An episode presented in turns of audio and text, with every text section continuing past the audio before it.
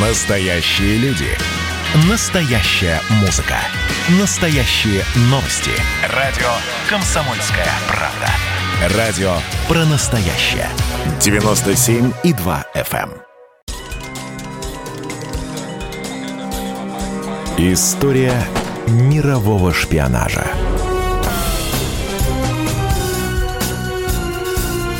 На радио «Комсомольская правда». Как во время Великой Отечественной войны разведке помогала православная церковь, рассказывает Николай Долгополов, заместитель главного редактора российской газеты, историк спецслужб. Сто лет службе внешней разведки.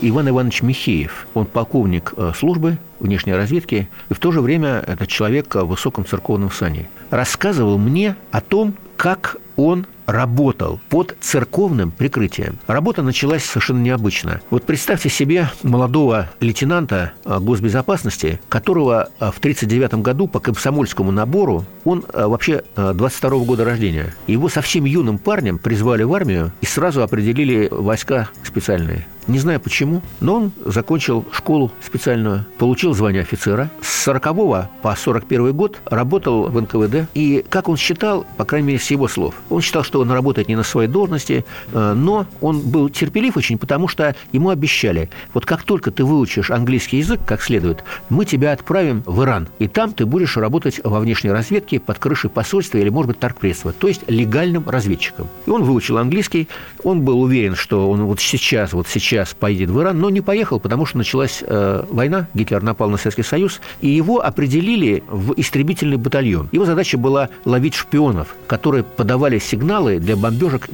которые вот ввели немцы в районе Москвы. И Иван Иванович э, был не особенно доволен этой работой, и вдруг о нем вспомнили, и его сразу вызвали на Лубянку комиссару третьего ранга безопасности Павлу Анатольевичу Судоплатову. Он пришел туда, сидела там какая-то очень, как он говорит, симпатичная женщина.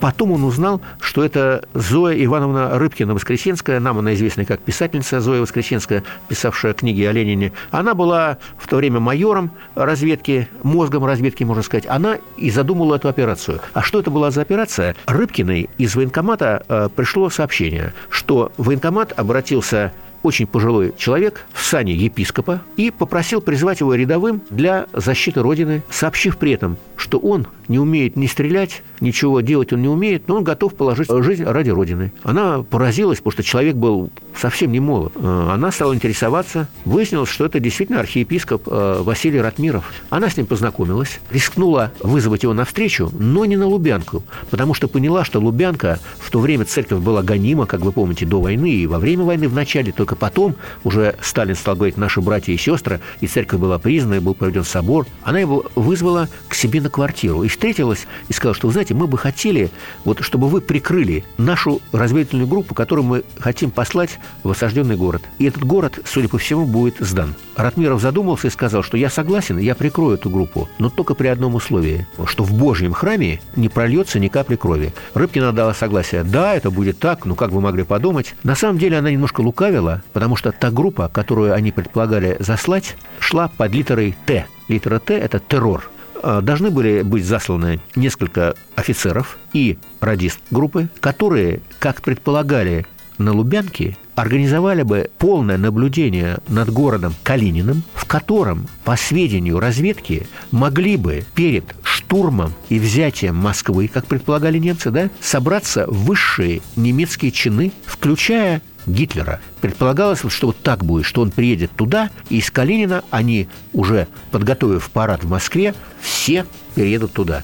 Эта группа должна была уничтожить Адольфа Гитлера и высших чинов Третьего Рейха. Москва, к счастью, выдержала, выстояла, а было другое. Калинин был сдат. Но в городе который был сдан немцами, осталась очень такая небольшая группа, которая состояла из сначала троих, а потом четверых людей. Это был архиепископ Василий Ратмиров, два его служки. Служка Михась, это был псевдоним Ивана Ивановича Михеева. И был над ним еще командир, капитан Иванов, который тоже был служкой. А потом туда же перебросили не радиста, как они думали, а радистку, а Марту Баженову. И я вот никак не мог понять, а как вы могли быть служками в церкви, когда вы вообще о церкви-то ничего не знали, служа в НКВД? Оказалось, история и сложная, и простая. За несколько недель епископ обучил свою группу которой он был не руководителем, руководителем был капитан Иванов, основан церковной службой. Храмы в Москве в то время работали, не закрывались. И сначала первые несколько занятий проводил в квартире Зоя Рыбкина с ними,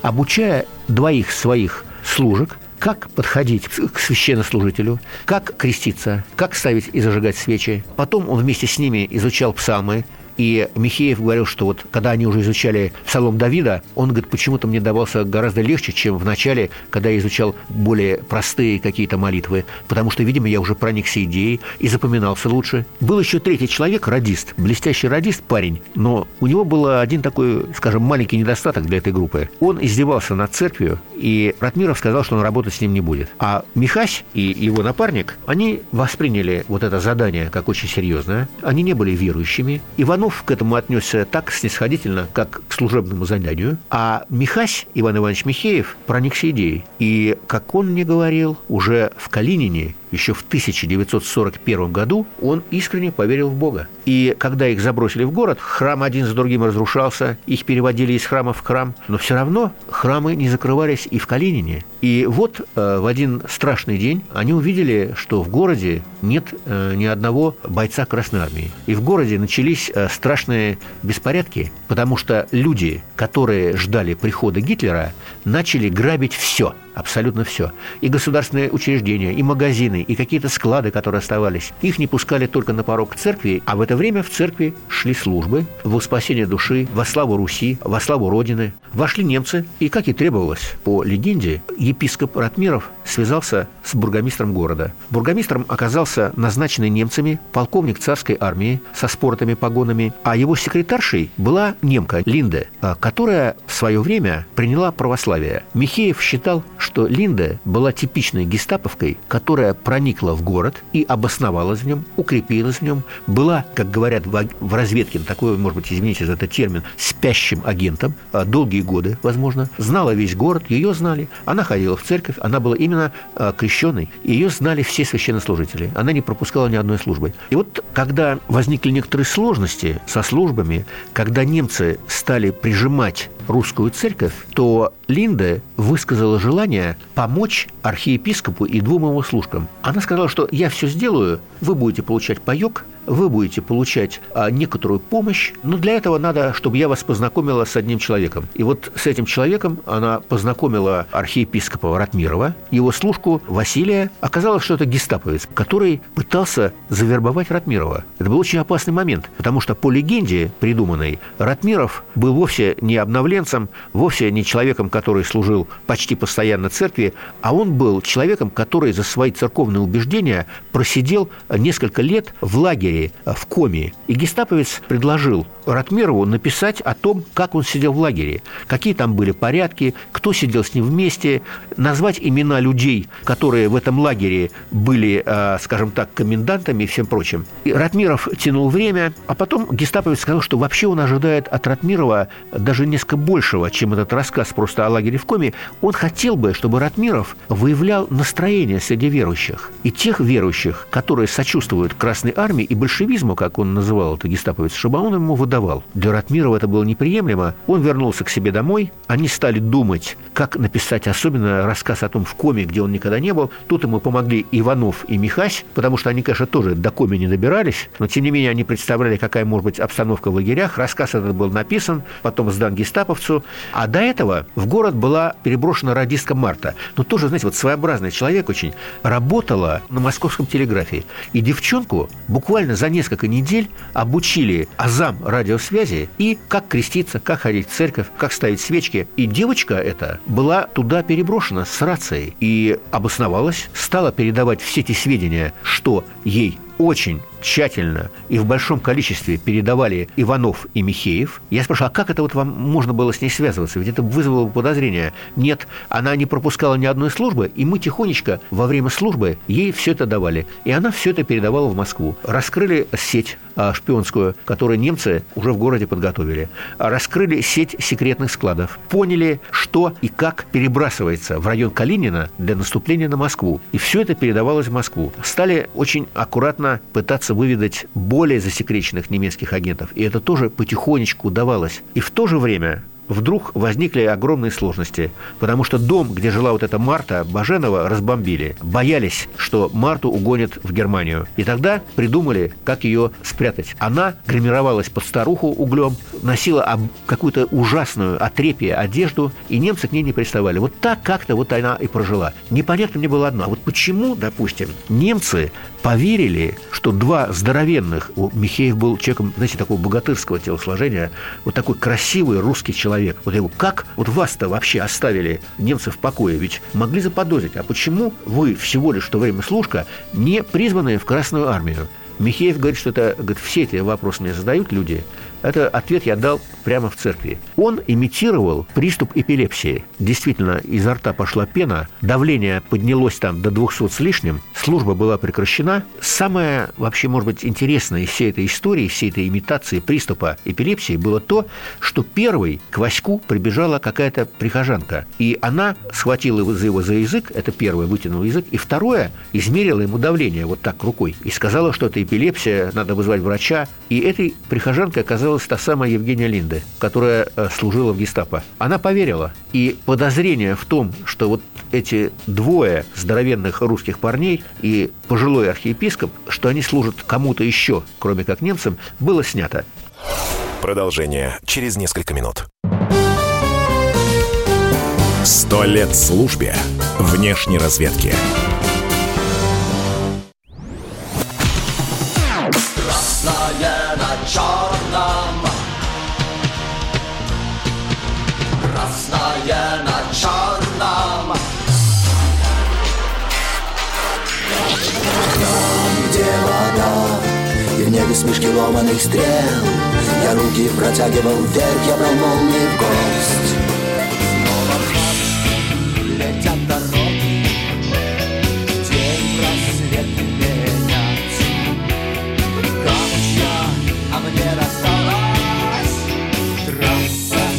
Е-95 Опять игра, опять кино Снова выход на бис Комсомольская правда. Радио поколения Алисы.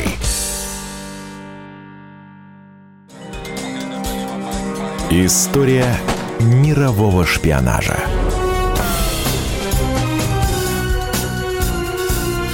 На радио «Комсомольская правда». Как во время Великой Отечественной войны разведке помогала православная церковь. Рассказывает Николай Долгополов, заместитель главного редактора «Российской газеты», историк спецслужб.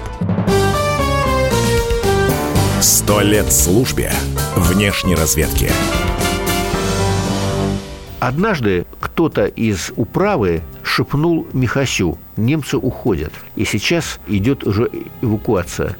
Конечно же, Ратмиров с Михасем вместе рванули в управу к бургомистру. Им, по легенде, необходимо было уйти вместе с немцами. Немцы отступают, с ними отступают и верные им служители церкви, которые хотели бы начать богослужение в том каком-нибудь другом городе, где предоставится возможность, занятым немцами. И вы знаете, вот этого не удалось, потому что немцы бежали так стремительно, что никого вот из этих своих прихлебателей не эвакуировали. На следующий день в город вошла Красная Армия, и первое, что сделали прихожане, они выдали отца Василия, и отец Василий Ратмиров оказался в местной отделении НКВД. К счастью, заместитель начальника знал, что в группе, которая руководит капитан Иванов, есть и епископ Ратмиров. Моментально туда же прибежали Иванов и Михеев, якобы с ними провели серьезную беседу, якобы они каялись в своих грехах.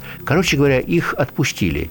Их отпустили и не знали, что с ними делать. Их нельзя было раскрывать, потому что группа не провалилась, она выполнила свою задачу. Марта Баженова тоже оказалась жива. Но трудно было представить, а что дальше вот с этой группой делать? Ночью раздался в окошко стук. Пришел человек и сказал, что Иванова отзывают срочно в Москву. Он уехал и с тех пор не появлялся, исчез. А потом через несколько недель вызвали в Москву Ратмирова, Михася и Баженову. И дедушка Калинин, всесоюзный староста, вручил в Кремле ордена, знак почета этой группе, которая очень много сделала, которая, как выяснилось, обнаружила две шпионские сети. Что было делать с группой дальше? Хотелось продолжить вот ту самую оперативную игру, которая была начата. И епископа произвели э, высший сан, он стал архиепископом, и он должен был бы быть в Минске, который занят был в то время немцами. И занят был, как вы знаете, очень долго. Его тогда отправили в Смоленск, уже освобожденный. И архиепископ Василий Ратмиров вместе с Михасем получили очень важное задание. Они узнали от прихожан, что в городе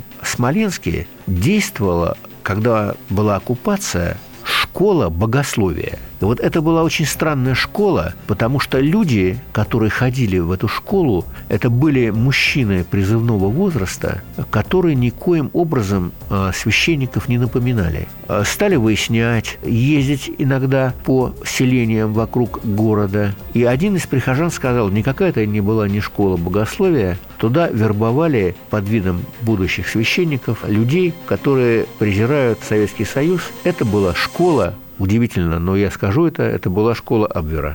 Досье.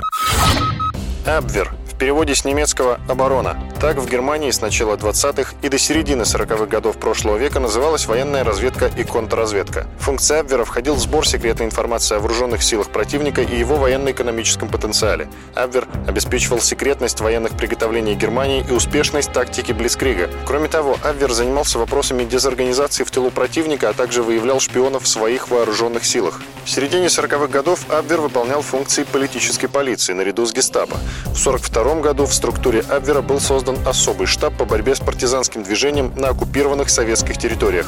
Наибольший интерес для Абвера представляли такие страны, как СССР, Франция, Англия, Испания, Чехословакия и Польша получили из Москвы серьезное задание. То есть немцы оставили в городе целую сеть, мы об этом не знаем, кто эти люди, где эти люди. И вдруг всплыло имя одного человека, который якобы был одним из э, слушателей этой школы богословия. Быстренько они поехали к этому человеку, разыскали его, и там они устроили ему нечто вроде перекрестного допроса. Этот человек сознался, что да, он посещал эту школу, очень странная была школа, он постарался из нее как можно побыстрее закончить с ней и сбежал из нее но, тем не менее, вызвал большие подозрения, и Ратмиров сказал Михасю, что этот человек лжец. А Михась попросил установить за человеком наблюдение. Действительно, за ним наблюдали, и очень скоро выяснили, что это был один из руководителей школы, оставшийся резидентом, а люди, которые приходили к нему, да, действительно, они учились вот в этой школе Абвера, которая гримировалась или, скажем, работала под крышей школы богословия. И здесь все эти люди были арестованы. Еще одна очень интересная вещь, что вот мне не хотелось бы, чтобы радиослушатели «Комсомольской правды» думали, что вот все вот так проходило гладко и безболезненно. Было решение принято в Москве через Ратмирова заслать одну из верующих, которая бы вышла на того самого гестаповца, который вербовал Ратмирова в Калинине. Михась пытался доказать, что это очень сложно. Ведь если тогда вербовки не состоялась, то что должны думать немцы о Ратмирове, который тогда как-то избежал этой вербовки впрямую, а сейчас вдруг, когда немцы отступают, когда он уже в Смоленске, взяли и отправили какую-то женщину, которая должна была перейти через фронт и которая должна была бы дойти до этого гестаповца в высоких чинах. Опасно, рискованно. Легенда есть, но она очень сложна. Я говорю, легенда сложна, сложна жизнь. Потому что случилось так, что прислали какую-то женщину, неизвестную. Она посещала все службы. Ратмиров приблизил ее к себе. В один день она исчезла, и, как узнал Михась, она благополучно перешла через линию фронта. Ее видели в каком-то прифронтовом городе, и с тех пор ни одного следа ее не нашлось. И даже когда после войны, видимо, это была именно кадровая, как я думаю, советская разведчица. Видимо, когда придумывали эту легенду, немножечко забыли о безопасности, потому что следов ее так и не отыскалось. Она исчезла вообще. И никто не знает, где она. Причем люди, которые переводили ее через фронтовую линию, бойцы Красной Армии, говорят, что все было хорошо, мы провели ее чисто. Вот э, такая была тоже провальная операция. Должен я сказать, что Ратмиров очень любил и уважал вот своего помощника, своего служку, и даже благодаря его стараниям Михеев получил такой высокий церковный сан. Он стал его помощником официальным. И когда в Москве был проведен собор, который выбрал патриарха Руси, то на нем присутствовал не только Ратмиров, но и сам Михеев, который вот начинал еще в 1941 году с самых низов. Я, может быть, э, не выдам каких-то больших секретов, но скажу, что Михеева хорошо знал сам будущий патриарх всея Руси Алексий. И больше того, Михеев, а, молодой очень человек для церкви, но 22 года рождения, подумайте, да? Где-то к концу войны Михеев стал ездить в качестве члена церковных делегаций по миру. Том числе очень полезные встречи и для церкви, и, думаю, не только для нее, были проведены в таких странах, как Великобритания. Ратмиров, конечно, был уже стар, он попросил отпустить его с этого поста, а Михеев оставался на службе в разведке и на службе Богу, и одно не мешало другому. Когда он, наконец, попал в свой вожделенный Иран, а попал он в Тегеран, а опять-таки в составе церковной высокой делегации, он заметил одну очень интересную вещь. Иранское посольство, э, советское в Иране, теперь российское посольство, вы знаете, находится в очень благословенной части Ирана. Огромный тенистый сад, красивейшие зеленые такие насаждения. И вдруг Михеев увидел, что вот в этом саду кто-то за ним следит. Он испугался. Он был в рясе, конечно, с крестом. Пытался оторваться. Это огромное посольство территории. И Михеев оторвался вроде бы от слежки, сел на какую-то скамеечку, и рядом мимо него демонстративно прошел человек, в котором он узнал своего сослуживца по НКВД до военных лет. Тот работал под крышей посольства, и Михеев страшно боялся, что сейчас этот человек к нему подойдет, и вся его легенда рухнет. Но тот, к счастью, не подошел. Потом они встречались уже в Москве, и этот человек, дослужившийся до больших, очень больших чинов, сказал, ну чего ты испугался, что я тебя выдам? Я же все понимаю. То есть его никто не выдал. И вот здесь началась другая часть его биографии, которая еще пока не так хорошо поддается исследованию, и которую я вот в этом нашем разговоре сейчас опущу. Скажу только одно, что Михеев стал человеком выцеркленным. Он был настоящим верующим, он был настоящим священником-проповедником. Он побывал во всех святых местах, он верил в Бога, он верил в разведку. И вы знаете, он дослужился до высокого звания полковник службы внешней разведки. В то же время он был многим известен как э, Ювеналий, Лунев. Немножко, конечно, все это запутано, немножко все это сложно понять. Здесь одна фамилия, там, скажем, другая. Здесь один мир, там другой. Доходило иногда до очень смешных вещей, что ему э, никак не успевали присваивать звание вовремя, потому что кадровики путались кому присваивать, какая фамилия, где сейчас Михеев. А Михеев был и близко, и далеко. Он служил, и служил достойно. И умер достойно. Он скончался совсем недавно, в День Победы, 9 мая 2016 года. Вот я бы сказал, что это подвиг и разведчика, и священника, который мы, особенно люди верующие, не только, должны уважать. Сто лет службе внешней разведки.